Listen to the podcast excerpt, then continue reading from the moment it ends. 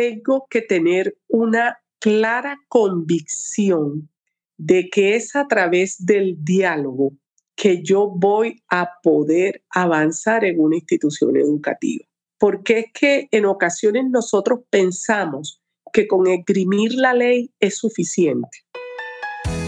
Este es el ABC de la educación inclusiva, un podcast de Asdown Colombia que brinda herramientas para que las familias de niños con discapacidad intelectual, cognitiva o cualquier otra discapacidad puedan llevar a sus hijos al colegio. Bienvenidos y bienvenidas. Hola Mónica, qué gusto estar con usted en un nuevo episodio del ABC de la educación inclusiva. Hola Javier, hoy tenemos un tema muy importante para nuestra organización y para todas las dudas que nos han hecho para desarrollar estos podcasts y es cómo puede participar la familia en el proceso educativo. Bueno, y para dar respuesta a esta pregunta, ¿quién es su invitada el día de hoy? Mi invitada es nada más y nada menos que Ana Rocío Kerguelen Méndez. Ella es miembro de la Junta Directiva de ASDAUN Colombia. Ella es psicóloga y magíster en educación, docente universitaria en la ciudad de Montería, en la Universidad Pontificia Bolivariana y lo más importante es mamá de Juliana y Sofía, que son mellizas, miembro, como les decía, de la junta directiva y bueno, una persona muy importante para nosotros en relación a sus aportes y a todo lo que ha estudiado y desarrollado alrededor de esa psicología de las familias, ¿no, Ana Rocío? Así es, Javier y Mónica. Indudablemente, si algo me he dedicado yo es a prestarle atención a cómo las familias nos vemos impactadas por el nacimiento de un hijo con discapacidad, que en el caso mío es mi hija Juliana, y cómo se transforma la dinámica familiar y cómo cada una de las familias, a partir de los recursos que poseen, y aquí no estoy hablando de recursos económicos, sino a partir de los recursos tanto personales e individuales de los padres o cuidadores, sino también a partir de los recursos que poseen en sus redes de apoyo, tanto sociales como comunitarias. Entonces, eso me ha permitido ir descubriendo que en ocasiones para alguna familia el papel de la educación es poco claro, mientras que en otras el papel formativo de la familia en una condición de discapacidad es uno de sus elementos centrales. Entonces, a partir de eso, me he puesto a pensar, a buscar, a escuchar, sobre todo a escuchar qué es lo que le ocurre a la familia en algunos momentos se resisten a involucrarse en los procesos educativos. En esa experiencia de vida, Ana, y de observación que has tenido alrededor de las familias, eh, tú nos has acompañado en varios procesos de formación a familias y bueno, hemos estado conversando alrededor de eso que tú nos planteas, de cómo ven ellas a sus hijos y a sus hijas con discapacidad o cómo afrontan o enfrentan estas situaciones eh, que se les presentan alrededor de sus hijos. Me gustaría, y como estos podcasts están destinados a todo el tema de promover la educación inclusiva de verdad, nos gustaría que nos dieras algunas ideas sobre ese rol que desempeña la familia y como tú bien lo dices, algunas quieren y no quieren, pero cuáles serían realmente nuestras obligaciones como familias o no tanto obligaciones, sino nuestro rol en ese proceso de la educación de nuestros hijos? Bueno, en primer lugar, considero que el primer rol que debemos tener la familia es el deber de cuidar y lo planteo así, como deber de cuidar, porque evidentemente nos ha llegado un hijo que nos entra a transformar la existencia, que mueve los cimientos de la familia, del hogar y de lo que nosotros pensábamos y a quien está en un estado de indefensión mayor. Entonces, lo primero que tenemos es una obligación ética de cuidado del otro y no de un cuidado de cualquier manera, porque es alguien que va a tener inclusive dificultades para poder amamantarse o para poder succionar el chupo de un tetero. o inclusive dificultades para amoldarse a los ciclos de vigilia y sueño. Entonces, en primer lugar, es una obligación ética del cuidado del otro que, entre otras cosas, forma parte de ese ADN que ha ido guardando eh, siglos y siglos de evolución del ser humano. Ese cuidado del otro implica estar atento a sus necesidades más pequeñas y más grandes, pero también ese cuidado del otro requiere que yo pueda acudir a quienes me pueden brindar una mano. En ese caso, no solamente está el cuerpo médico, sino también están las asociaciones como ADAUN Colombia o como muchas otras que existen a lo largo y ancho del territorio nacional, que nos van a poder dar orientaciones, escuchar nuestras preocupaciones, calmar las angustias y contarnos las mejores formas de hacer las cosas. Entonces, a partir de ese cuidado del otro, eh, viene entonces una preocupación formativa, que sería lo segundo.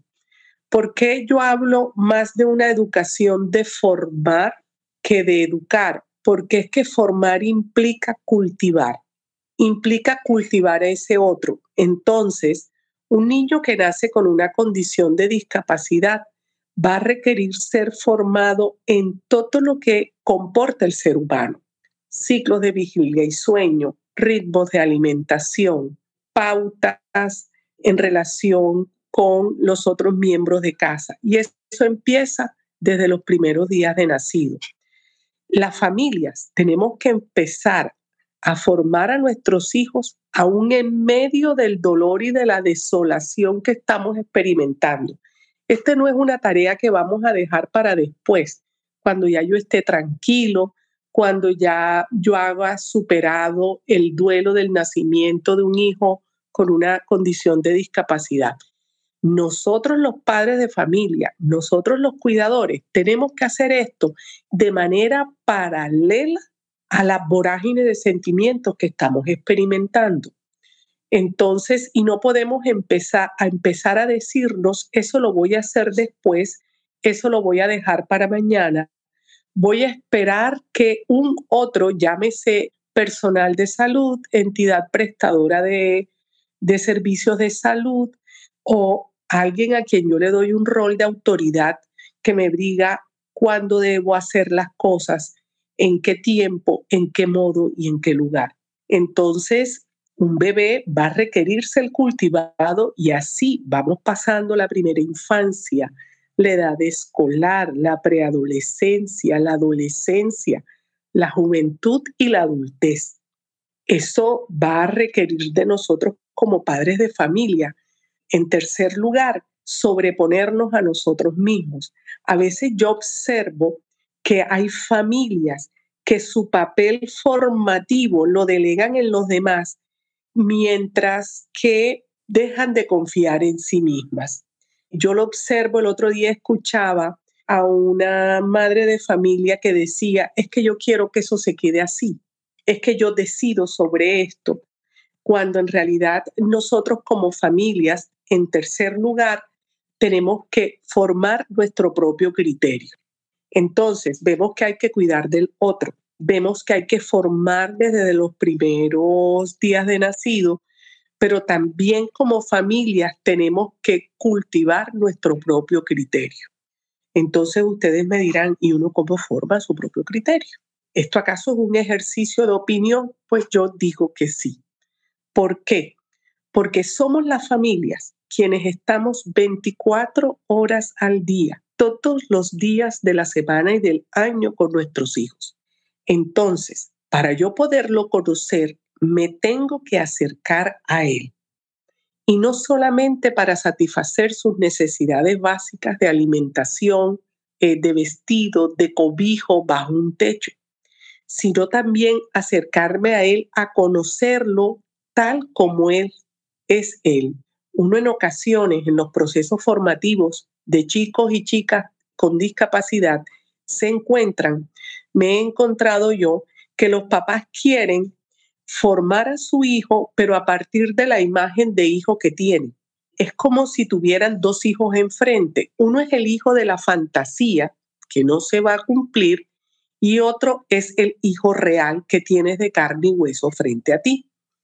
Entonces, lo que yo sugiero es que empecemos a ver al hijo de carne y hueso, de qué chiste se ríe, qué le gusta hacer todos los días, cómo juega, de qué habla o de qué no habla, qué cosas le presta atención cuando sale a la calle. Eso es conocer a nuestro hijo. Entonces, nuestro propio criterio como familias es poder empezar a decir, esto es lo mejor para él o para ella. Pero para yo poder desarrollar mi propio criterio, tengo que confiar en mí mismo. ¿Qué he observado yo y qué he escuchado yo en familias, en mamás y en papás que dejan de creer en sus propias capacidades, en sus propias habilidades y competencias para sacar adelante y poder formar y cuidar a un hijo en condición de discapacidad? Entonces, ahí se genera una doble vulnerabilidad, la de nuestro hijo, que es con natural a su condición, y la de nosotros como padres, que también entonces pensamos que es el terapista, que es el educador especial, que es la institución A, B o C la que tiene la verdad. Y me dejo llevar por esto y hago en mi casa lo que los otros dicen o lo que los otros deciden o lo que los otros me recomiendan. En ese caso entonces el criterio propio nos permite a nosotros discernir como padres si una oferta de estimulación temprana es la mejor en el caso de un servicio institucional. Me va a permitir, por ejemplo, decidir a mí si es el momento de cambiar a mi hijo de institución educativa, porque lo que me están brindando como familia no está dando los resultados esperados. Entonces, en ese sentido, es importante que los padres recuperen su propia voz, la mantengan y no se la dejen arrebatar. El modelo médico de visión de la discapacidad le quita a los padres esa voz e indiscutiblemente los despoja de su capacidad de decidir. A mí me parece que en países como el nuestro y en toda América Latina, nosotros como padres de familia debemos recuperar esa voz y no es para ponernos a pelear con el colegio, no es para ponernos a pelear con la entidad prestadora de salud o quien haga sus veces, sino para poder decirle al otro, a mí me parece que, o por el contrario, poder decirle, yo le sugiero a usted esto.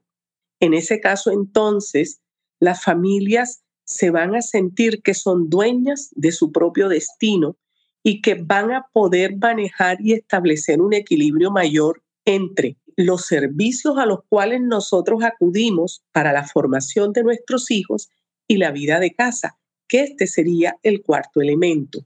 Miren, yo recuerdo mucho cuando nace Juliana hace ya 14 años, que entre otras cosas les cuento, ya tiene claridad de su fiesta de 15, que es el otro año. Entonces, y uno dice, ¿y en qué momento se les mete eso en la cabeza? Es que nuestros hijos van siguiendo el tiempo. Y eso, eso es importante. Ellos también tienen su criterio propio. Ella ya dijo de que quiere su fiesta. Eso es lo que nosotros como familia tenemos que lograr. Que no solamente tengamos criterio propio, sino que nuestros hijos también lo tengan. Así sea, para hablar de su fiesta de 15 años.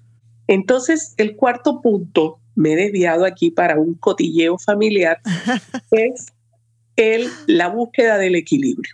Miren, cuando nació Juliana hace 14 años, yo tenía que viajar desde mi ciudad de origen hasta la capital del país, porque aquí en la ciudad en ese momento no existía una oferta estructurada para la atención de una niña que había nacido con síndrome de Down. Entonces, bueno, yo iba a Bogotá y allá me asignaban, hacían unas valoraciones y me asignaban un plan de trabajo. A los tres o cuatro días, yo me volví a montar un avión y regresaba a mi ciudad. con ese plan de trabajo. Y ustedes no se imaginan los montos de angustia de esta mamá en poder cumplir el plan de trabajo. Y aquí estaban involucradas otras personas, las abuelas, eh, los papás, aunque mi marido en ocasiones les cuento es bastante fresco con el asunto, es el menos disciplinado de toda la familia. Ahí estaban involucradas también quienes brindaban servicios de apoyo en terapia de lenguaje y en terapia ocupacional. Miren, y era, yo me sentía y me veo hacia atrás como si estuviera corriendo una maratón para lograr unos objetivos, para poder llegar bien a la próxima sesión de evaluación, que era seis meses después. Al principio era cada tres meses, luego era cada seis. Y un buen día descubrí que se había roto el equilibrio de la casa, porque toda la casa giraba alrededor de ese plan de trabajo. Y cuando caí en cuenta de eso, empecé a establecer la unión entre lo que me pedía ese plan de trabajo en términos de logros e indicadores y la vida real. Y cuando logré caer en cuenta de esto, como mamá, logré la paz y la tranquilidad, pero también la logró el resto de la familia, Juliana incluida. Lo cual no quiere decir que yo haya abandonado esta estrategia, sino que la diluí como si hubiera hecho una amalgama, una torta o un rico postre con las actividades del día a día. Y eso se refleja hoy en su vida escolar. ¿Por qué? Porque la vida escolar es uno de los tantos pilares de esa formación. Uno a veces piensa que formar a un hijo con, con, una condición de discapacidad es únicamente lograr el cupo en el colegio.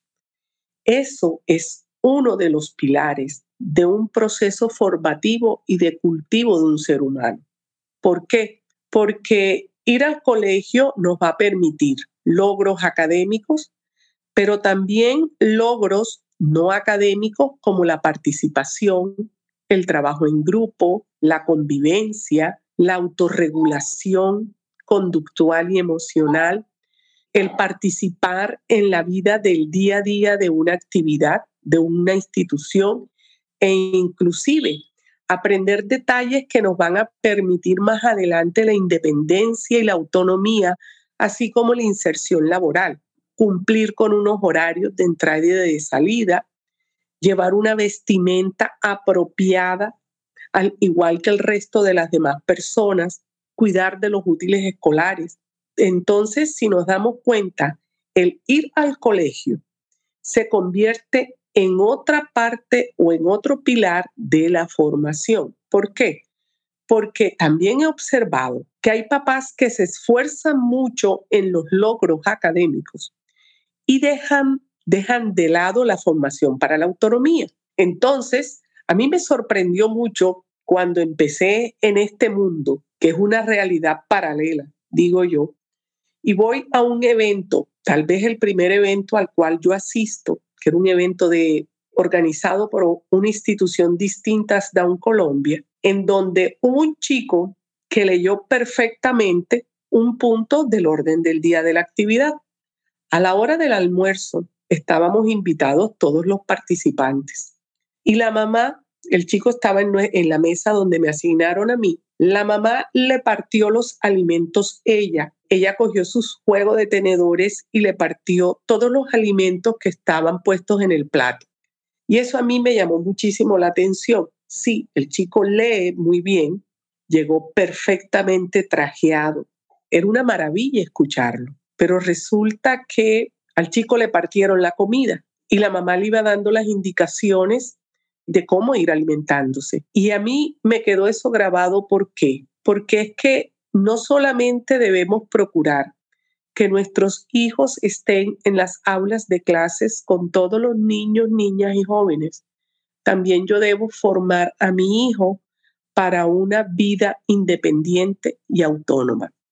Entonces, así como nos levantamos para ir todos los días al colegio, también debemos procurar que nuestros hijos se formen en actividades que están, pertenecen al ser humano desde que existe la cultura humana, como por ejemplo levantarse, ducharse, vestirse, escoger la ropa, cepillarse los dientes. Y aquí, no solamente, y aquí solamente voy por las primeras horas del día.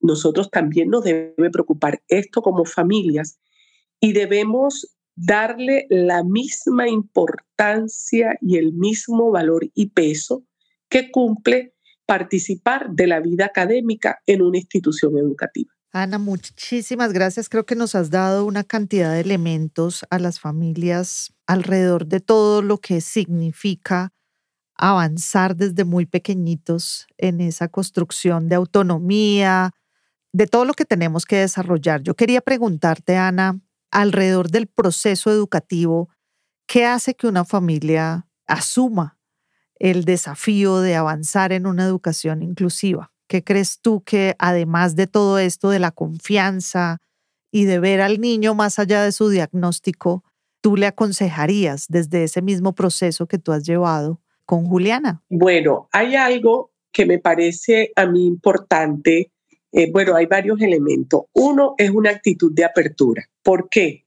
Eh, y también necesitamos flexibilidad mental, porque la educación inclusiva es un derecho, está avalado por una ley de la República. Lo mismo lo vamos a encontrar en muchos países de América Latina. Sin embargo, puede ser muy novedoso para la institución escolar. Entonces, en ese caso, ¿a qué hablo yo de la apertura y de la flexibilidad mental?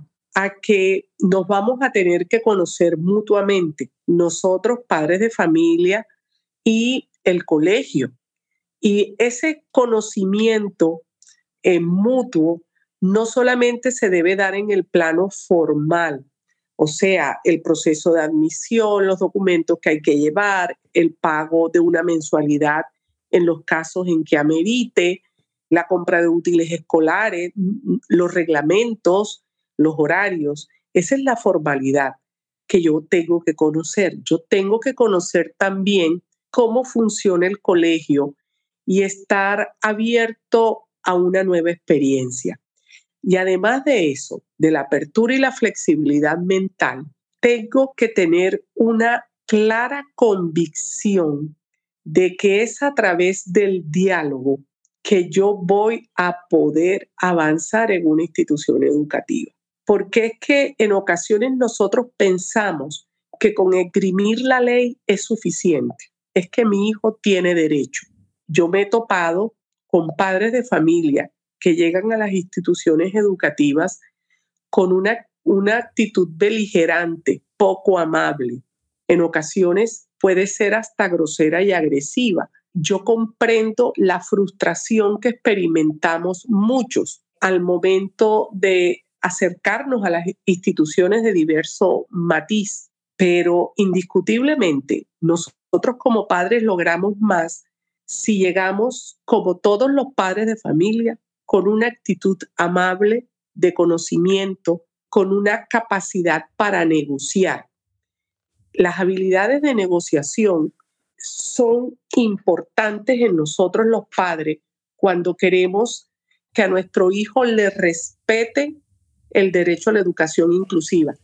Yo que tengo que negociar, tengo que negociar eh, las adecuaciones, en los ajustes razonables, pero habrá momentos en que vamos a tener que negociar adecuaciones de tiempo como los horarios de salida, si es que no se va a completar toda la jornada escolar. Entonces, yo tengo que tener esa capacidad de decirle a la gente, oiga, vea, venga acá, conversemos del asunto. O vengo a ver al seguimiento, mira, yo estoy observando esto en casa, pero llegar con una actitud dialógica en donde yo también respete la opinión del otro, porque es que es a través del diálogo donde vamos a subsanar todas las diferencias, las incomprensiones eh, que se suceden en este proceso educativo de la educación inclusiva, que no es un camino fácil. yo me he encontrado, por ejemplo, con una mamá que en un momento dado escribió una comunicación electrónica que cuando yo la copié y la pegué en formato Word tenía más de cinco páginas. Entonces uno se pregunta, ¿se necesitaba todo esto para decir quiero que hagan un mayor seguimiento? Entonces, en ese sentido, llegar con el hacha de guerra levantada al colegio, creo que es poco saludable, no solamente para nosotros, sino para nuestros hijos, porque es que nosotros somos modelo para nuestros hijos. O sea, si yo quiero que mi hijo tenga una actitud dialógica, negociadora, que respete al otro, hombre, yo tengo también que ser así. Entonces, indiscutiblemente, nosotros como padres tenemos que desarrollar unas habilidades que tal vez no sabíamos que las teníamos. ¿Para qué? Para lograr que se garantice el derecho a la educación de nuestro hijo. Un segundo elemento que es clave es que decididamente nos tenemos que enterar qué es lo que hace mi hijo en el colegio y qué es lo que está aprendiendo. Algún escucha de este podcast dirá, Hércules, entonces yo voy a tener que hacer ahora una licenciatura en pedagogía. No, no, no, no, apreciado escucha, cálmese. Usted no tiene que hacer una licenciatura en pedagogía. Usted lo que tiene que hacer es ponerse a mirar los cuadernos, ponerse a mirar qué es lo que se enseña en el colegio, qué es lo que se espera para el nivel en que está mi hijo, pero también poder observar a nuestro hijo y decir cómo va él en relación con ese conocimiento. Eso, ¿para qué le va a servir a él? Es lo que los chilenos llaman lo funcional. Ellos tienen algo, por ejemplo, que se llaman las matemáticas funcionales, o sea, una enseñanza y aprendizaje de las matemáticas que tenga una real aplicación de la vida diaria. Lo que vamos a descubrir después es que ese concepto de matemática funcional trae extraordinarios beneficios a todos los chicos, tengan o no una condición de discapacidad. En ese caso, entonces, yo me tengo que empapar de la actividad educativa. No puedo ser simplemente un espectador. No quiere decir que yo me tengo que ir a sentar al aula de clase a ver qué es lo que está haciendo el profesor conmigo. Es simplemente ir llevando el ritmo escolar, enterarme de cómo se hacen las cosas. Esa es la manera en la que yo me involucro y a partir de yo, de yo llevar el ritmo escolar, ir pudiendo extrapolar o generalizar esos saberes del colegio a la vida cotidiana en donde el niño o la niña se mueven. ¿Qué quiere decir esto? A mí me pasó algo muy chévere y es con el aprendizaje del sistema solar y de las montañas. En ese caso entonces, bueno, que había que, estaban aprendiendo las montañas y los, eso se llaman los accidentes geográficos. Y entonces me llegó de una institución educativa donde estaba Juliana antes, que teníamos que trabajar los glaciares. Y entonces yo me puse a pensar, hombre, los glaciares en Montería, tendré que irme de crucero a Alaska, porque ese concepto no es aplicable aquí. Entonces, ¿qué hice yo? Le escribí a la profesora y le dije que el concepto de glaciar puede que fuera demasiado abstracto para Juliana porque era algo que no se observaba en nuestro entorno, que yo le sugería que me lo cambiara por otro. Entonces ella me mandó las montañas. Aquí en Montería, que estamos a 32 metros sobre el nivel del mar, no se imaginen la montaña. Entonces, pero sí hay unas pequeñas lomitas allá fuimos a hacer la tarea foto incorporada de las montañas. En ese caso, uno lleva el ritmo, lleva el ritmo y en algunos momentos le propone al profesor algunos cambios que puede que no lo que esté contemplado en su plan de en su PIAR o en su plan individualizado de formación escolar. Pero yo le puedo hacer una propuesta al profe, no a modo de regaño, pero sí a modo de una recomendación planteada, como digo yo, de una forma amigable y cercana. Cuando nosotros nos acercamos a la institución educativa de una forma amigable, logramos subsanar las dificultades. ¿Por qué?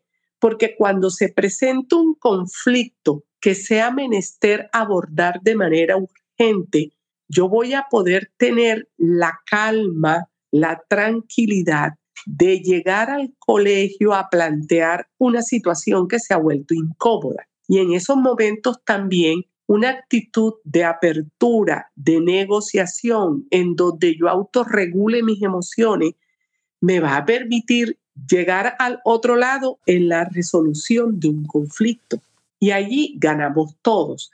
Yo pienso que los padres de familia debemos hacer el esfuerzo de que todas las soluciones a la vida escolar sean de gana gana, en donde las partes lleguen a acuerdos que sean respetados. ¿Por qué?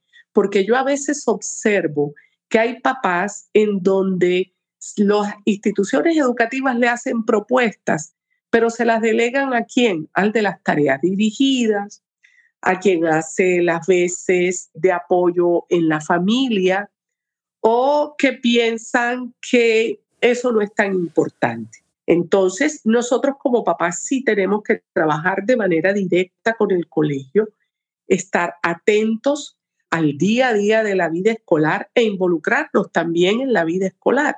¿Por qué? Porque es que la la educación inclusiva no es solamente ir al colegio, es participar de lo que ocurre y acontece en el colegio. Feria de la ciencia, celebraciones patrias, actividades deportivas, eh, festejos de diversa índole o, en fin, todo lo que ocurre en la vida escolar forma parte de la educación inclusiva si a nuestro hijo lo invitan a participar en un baile del colegio, hombre, por supuesto hay que decir que sí. Él debe estar allí presente, no marginarlo de es que él no va a aprovechar la ocasión. ¿Y tú qué sabes de cómo lo aprovecha la vida escolar tu hijo? Nosotros los seres humanos no tenemos el don de leer la mente de los demás, pero sí vemos sus gestos, sus expresiones, la alegría con la que va y regresa del colegio.